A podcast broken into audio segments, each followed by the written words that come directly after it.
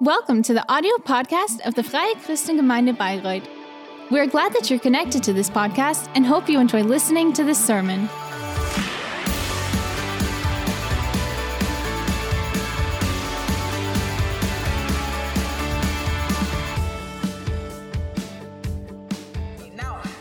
To more important things. Heute der dritte Teil unserer Predigt. Today is the third part of our preaching series uh, about Moses.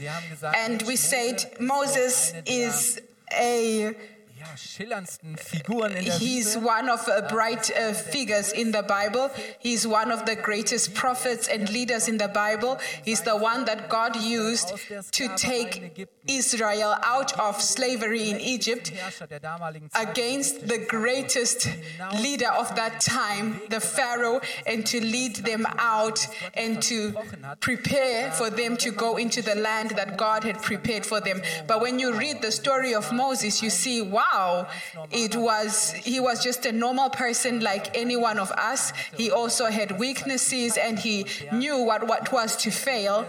And to he, he really landed in the desert and he didn't know how the path goes further with him. And we can learn a lot from these desert lessons what it means to start again. You know we learn such lessons from him.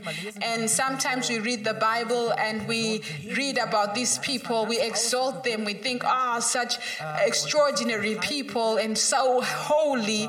And no the bible is you know so clear. Nothing is faked in the bible. So we see in moses we see him in all his battles. We see his fights. His fight with himself with god and how he really finds the path that god has prepared for him. And the first sunday we spoke about uh, breaking. You know that sometimes there are places in our life where things break up and then we have to break forth. And that you know this breakup becomes a place where we can start a new journey. When we're in the desert and we're thinking oh how can this go further? What can i do? God uses this time to form us. God uses this time to prepare us. And it's so great what is before us. And for god to say i see you and i go further with you and last Sunday we spoke that Moses was in the er, desert and he's been doing this for a while and then he sees a bush burning but he realized it's not burning up. And Moses is curious and he says hey I want to go and look at this a little more. He wants to see what's going on there. And we see dass wir noch that is good that we can remain curious that we can be astonished that you know that we are ready to to learn to open ourselves for new things. And like moses sometimes we have to turn we have to leave our comfort zone. We need to risk something invest something to say hey i'm going to leave the place how i normally go and i'm just going to see what is on the edge. And i believe that god has a burning bush. It's some place in our lives. So Moses' curiosity uh, grows, and today we start. And Moses says, "I want to see this. I, I want to look from far. I want to come closer," because he wants to see why. Why? Why is it not burning up? What is so special? What is the secret behind this? And isn't it like this also with us that sometimes we have these questions and we say, Is there something more behind this? To say, Hey, I want to look at this. I want to look really closely at this. And now we are going to read from the book of Exodus um, chapter 3 from verse 4 to 10. And so at this time, Moses doesn't know what's going to happen. He doesn't know what's behind all this. So it says auf diesen Busch zu und dann heißt es, at verse 3 als Gott sah, dass Mose and Moses said, I will now turn and see this great sight, why the bush is not burned. And when the Lord saw that he turned aside to see, God called him out of the midst of the bush and said, Moses, Moses. And he said, Here I am. Well, we don't know how he said it, but then it says, And he said, Draw not near here.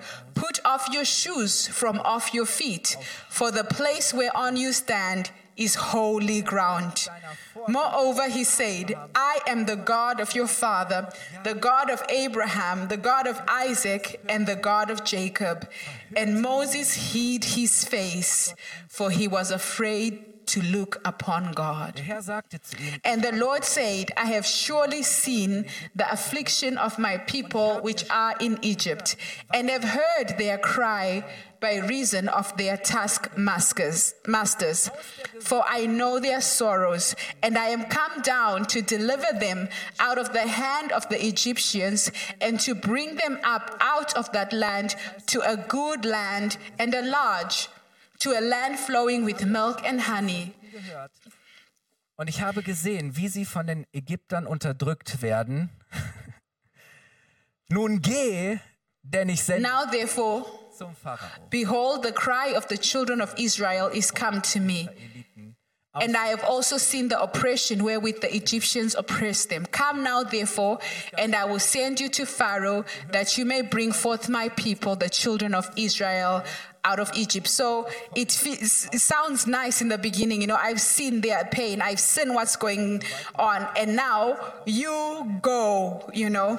So, my encouragement for you today read, read uh, Exodus just read it for yourself as well.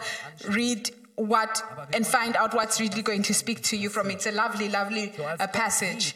So, as God sees that aus dem Busch Mose. Moses comes, God calls him Moses, Moses.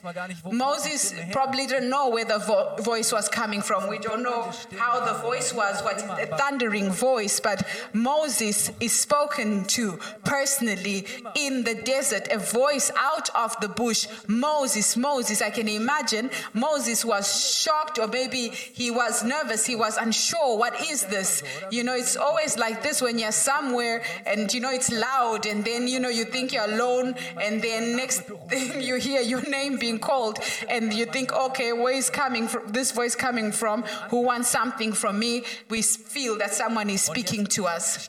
And now-. Moses realizes it's not just a burning bush, it's a talking bush. It's becoming more it's becoming more mysterious and uh, yeah, weird. So God is in the bush. God is in the bush, not just something. God is speaking out of the bush, totally unexpected. Moses had never ever imagined that this could happen. Something like this had never happened to him. Middle of the de- desert in nobody's land, no man's land, God speaks to him personally, individually, to Moses by his name. Aber wisst ihr was? So And you know, that is how God is with us people. This is how God meets each of us. So surprisingly, ganz vielfältig, auf ganz in unterschiedliche so Art und many different ways. spricht nicht nur irgendwie so, God just doesn't speak through the preaching on Sunday. Gott spricht auch immer in God- dem Kontext, in das hinein, wo du gerade God bist. speaks in the context of where you are, what you, what's happening with you, in your context, in your culture, exactly there where you are, so that you can understand it. God shows Himself to us in so many different things. gewöhnlichen oder auch ganz God shows Himself ganz Arten, zu in. Places that are normal, places that are abnormal, in different places, you know, really in the middle of the desert in a bush. God is a God of surprises.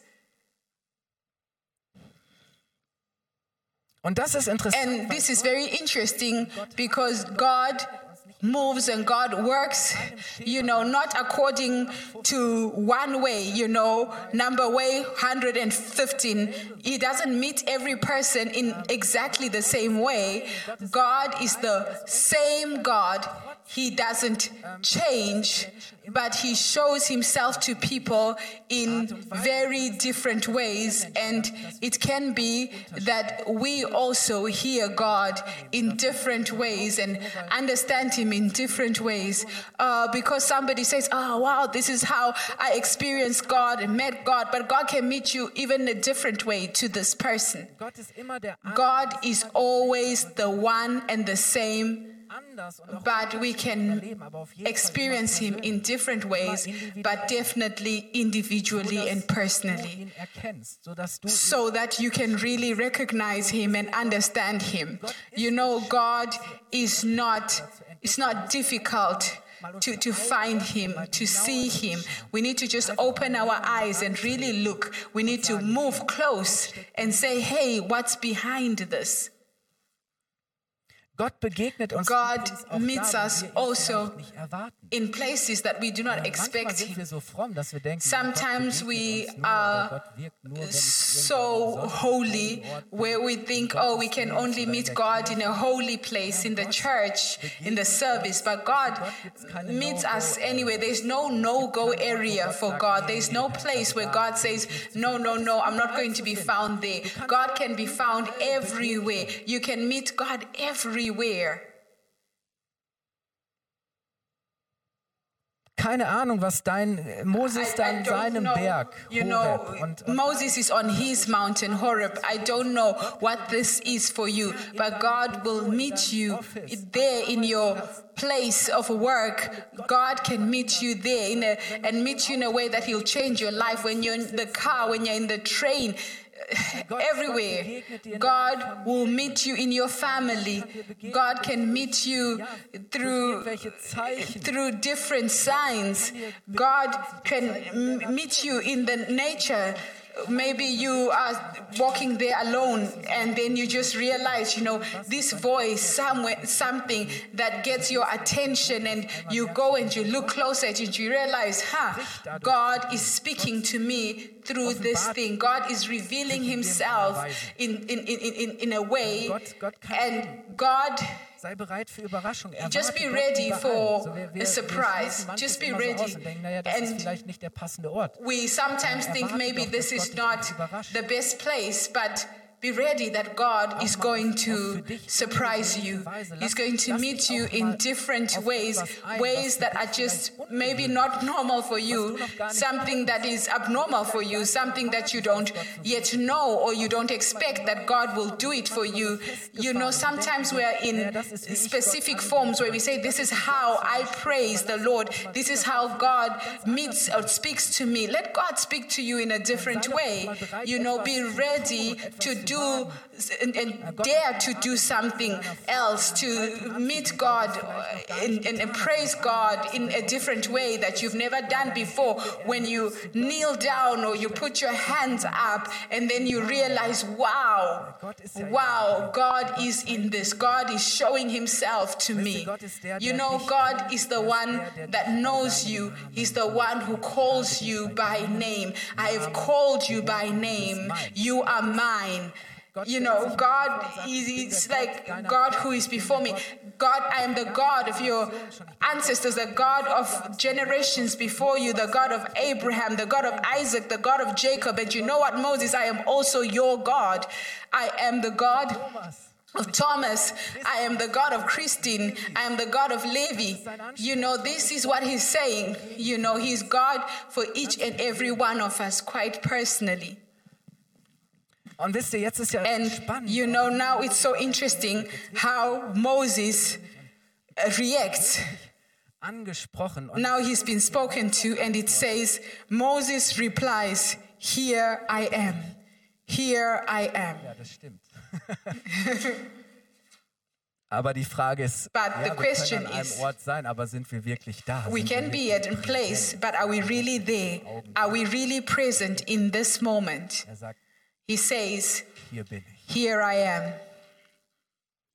Worauf Gott ihm befiehlt, And then God says to him, komm nicht, Don't come closer.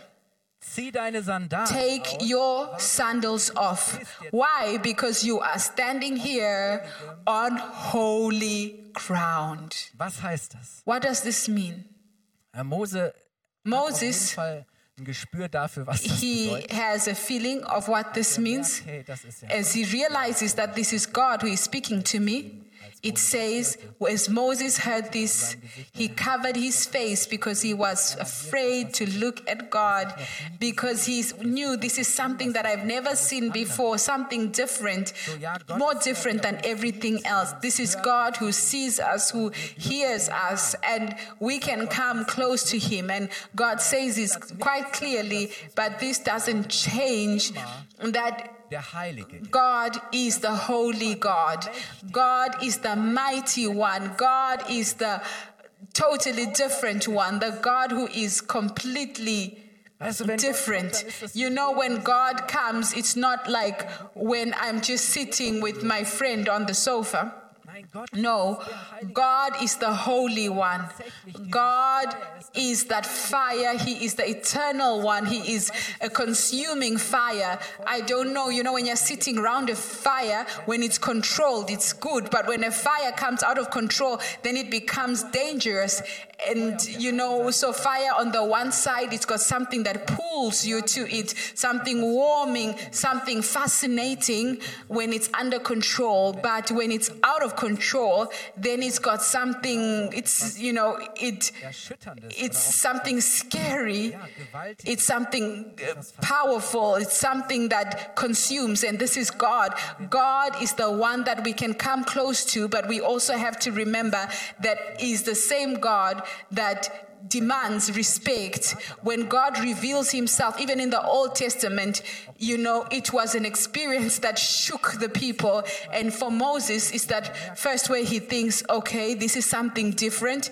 You know, he is uh, kind of scared in this moment. You know, how should I react now? He is careful and he covers his face. He's going slowly, you know, who, who is this? That I have to do with now. And you know what God makes clear? It is He is somebody who needs our unconditional, our unconditional respect and honor. God is God. God is the Almighty. We can't make God small. God is amazing. God is mighty. God is to be taken seriously, beloved. You know, sometimes I wonder when we talk about God or when we have to do with God, that sometimes we are as if, you know, we shouldn't take God seriously. Gott ist Gott. Und God is God, and it's so important that we should have a respect for this holy and great God. Und ihr Lieben, das war, das war ausgedrückt mit dieser Handlung. That was expressed in this behavior. ich habe heute this action of taking off the shoes. I don't have any sandals on today, but to take off shoes was an expression to say, Now I am standing on holy ground. Now I am standing on a different area. I'm not the one who's ruling here, but I'm coming into God's place of reign. That means my ego, my pride has got no place here. This is the place where the um, Almighty God is here. Now I need to move in a different way. Now I need to walk in a different way. Now I can't just walk in my shoes and do what I want. No, no, no, no, no, no, no. No. Now you need to take off your shoes. Now you need to take off your shoes and you come in to this holy place. You know, this was an expression to say, Ich leg meinen I take my pride off. My ego doesn't have place here. And the Bible says Stolzen widersteht, aber dass er the Lord resists the proud, but he exalts. He exalts the humble one. He is gracious to the humble one. Grace is what pulls you back to him. also nicht, dass ich heute Morgen nicht geduscht hätte, aber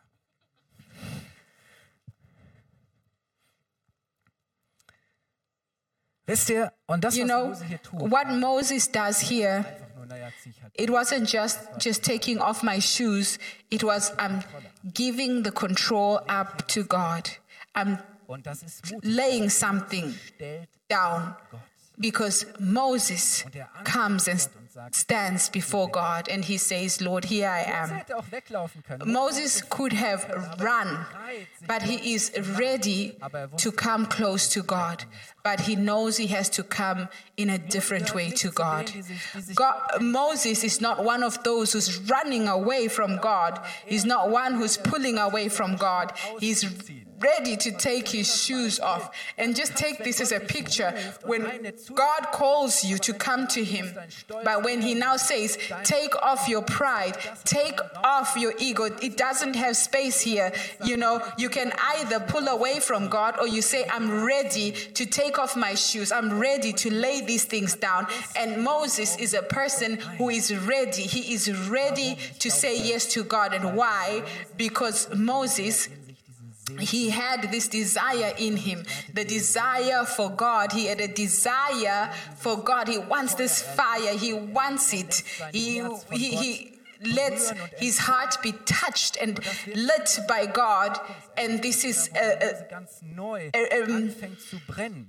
a revival experience where Moses starts to, to, to, to burn again. You see, Moses was a man who used to burn before, but you know how his anger burns, how his anger and his pride burns when he sees an Egyptian. He hits uh, an Israelite, and Moses comes and hits this Egyptian and kills him. So we see that Moses had this passion that was burning. He was burning for something. You know, after 40 years, you know, in the desert, maybe the fire was not burning Auch vorher schon, aber like it used to. But Moses used to burn. But when he came into contact with God, when we come into contact with God, in contact with his fire, then we begin to burn differently. We are not burning for our own passions, we are not burning for our own desires, but we begin to burn for his desires, for that what is important for him, for his mission. We are not burning for ourselves, but we're burning for others. You know, God's fire, sometimes we have the worry that when God in Brand sitzt, oder? lights us up, Ähm, wir, also ich weiß nicht, wie es dir geht. I don't know what it's like with you, but I am sure that sometimes we think, should I really be on fire for God? You know, should I really, should I really burn? You know, we are scared that we're going to burn out. You know, we are so scared that when I give myself completely to God, when I let God completely take over, when I really go into what is important for God, then I'm going to burn out. Then I'm going to land where I just remain as cold ash. You know, sometimes we have this fear, but I want to say God is not going to consume us with his fire, but God's fire wants to make us always on fire. You know, the reason why we always, this nowadays that we end up in burnout is because so often we do not give ourselves completely to God, that it is not God's fire with which we are burning, that we begin, that there are other things that, that are pushing us and leading us and burning in us. But I am so convinced that when God's fire sets us ablaze, then we can burn without being consumed. And this is important. This is important that God's holy fire, His purifying fire, that it comes and burns out that what is not of Him, those things that lead us to end in burnout. Wir dürfen, No, we should not. We, we, we should not run away. We should let ourselves be used by God. This is what it means to live out our calling. Now, with everything I am, I am going to live for God. I want to do what gives him joy. I want to do what serves his purpose. You know, I hope you're burning. Die Frage ist halt, The question is for what? wofür brennst du? What are you burning for? Und weißt du, And you know, a meeting with God, it always has to do with a calling. Wir können Gott nicht begegnen. We can't meet God without realizing or coming to know what He has made us for. You see, when we meet with God, we meet our Creator and when we look at our Creator, then we begin to see, we, we begin to, to, to receive a revelation of that what God has made us to be, what it means to be a creation of God in this life that God has put us in. This means that a meeting with God, an encounter with God, is always going to lead you to a place where you realize what your calling is. An encounter with God is also a calling from God. You can't separate these two. And this is why an encounter is sometimes like a dare. It's a dare because we can't meet with God, we can't encounter God and continue to live like before. Also sind wir mal ehrlich. Let's be honest. Wenn wir bereit sind, When if we are ready, we're ready to completely, completely give ourselves to God, like completely realize who He is and who we are. Actually, then we can't live like before. Because, you know, an encounter, a meeting with God, it's not just something that feels nice, you know. Oh, I have a wonderful praise and worship time. I'm so touched and, uh, you know, I'm just refreshed. It's so good for me, you know. But praise and worship is not for you. Uh, praise and worship is actually for God.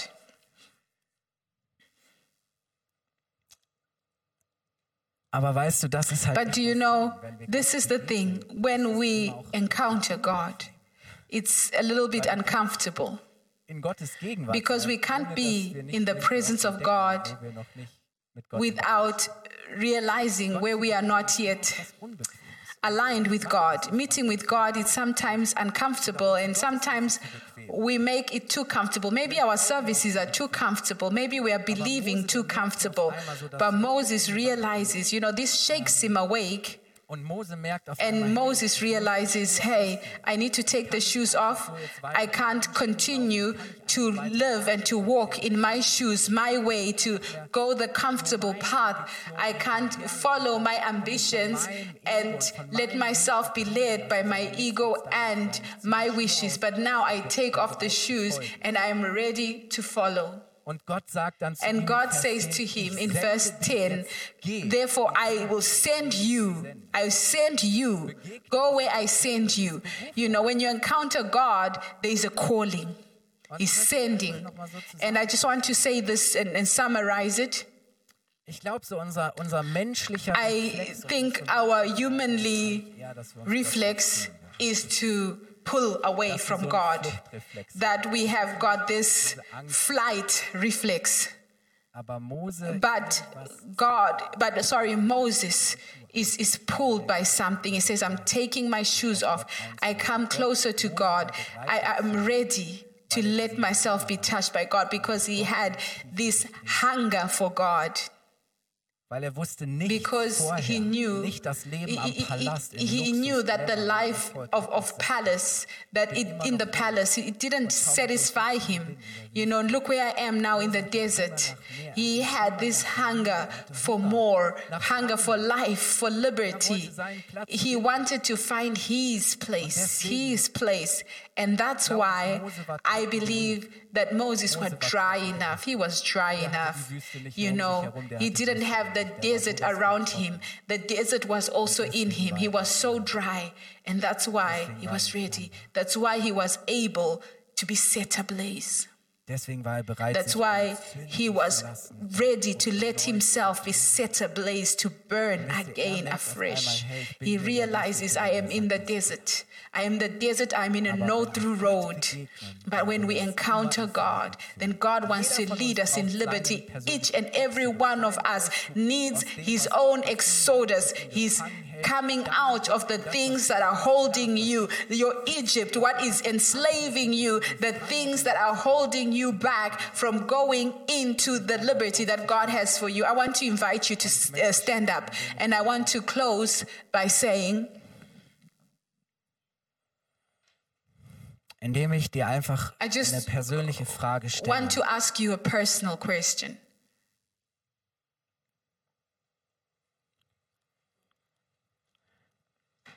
Wenn Gott deinen Namen ruft, wenn Gott dich zu When God calls you, calls you to come to Him, His invitation. Er will uns immer einladen. He always wants to invite us to encounter Him. Wenn er dich bei, bei deinem Namen ruft, wenn If He calls you by your name, by your name, how do you react? sind wir wie Mose und Are sagen, we like Moses and we say, Lord, hier bin ich, here I am, hier bin ich. here I am? Ich entziehe mich nicht. I'm not going to pull away. Ich entziehe I'm not going to pull away from you. der Berufung, die du I'm not going to pull away from the calling you have for me. I am ready. I'm ready to take my shoes off and I am ready. I'm ready to let you burn me up. I'm ready for your mission. I'm ready that you set me ablaze for your mission. dieses Dornbusch erlebt. You know, Das war für for. Moses, Mose war danach nicht this was a game changer. This burning bush, he wasn't the same after this. I'm not saying his life was easier after this.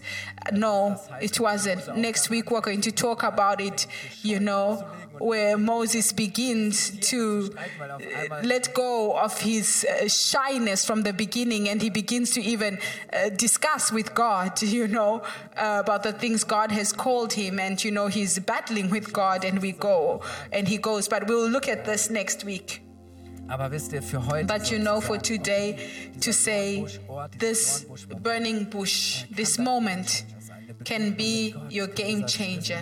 It can be the key moment where you realize, you know, what is your calling. And I just want to invite you right there where you are. Let yourself be surprised by God and you. Right there where you are, right there where you are. Let God meet with you. Let God, He wants to call your name. In der Offenbarung heißt In wenn- Revelation, it says, when He calls our names, then uh, we should not close our hearts, we should not close our ears, but to say, Here I am, Lord, I open myself. sei doch bereit, dich von Gott überraschen Be ready to be surprised by God. Take your shoes off. Look for His presence. Go the way that He leads you. And I think it's so important. I don't have to say more because God speaks. God meets each and every one of us in an individual and a personal way. And while I was preparing, I just had this. feeling. I, I remembered this old song, you know, Holy, Holy.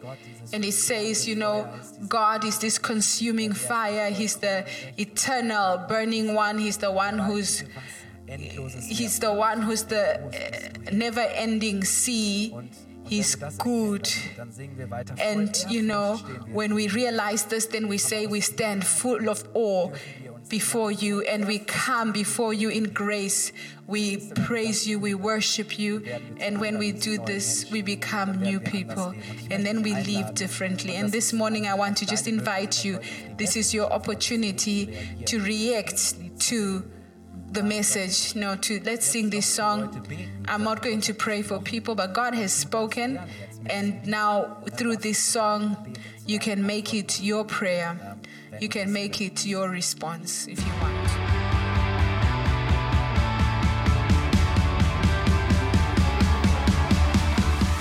If you liked the sermon, feel free to share it with your friends or leave us a comment.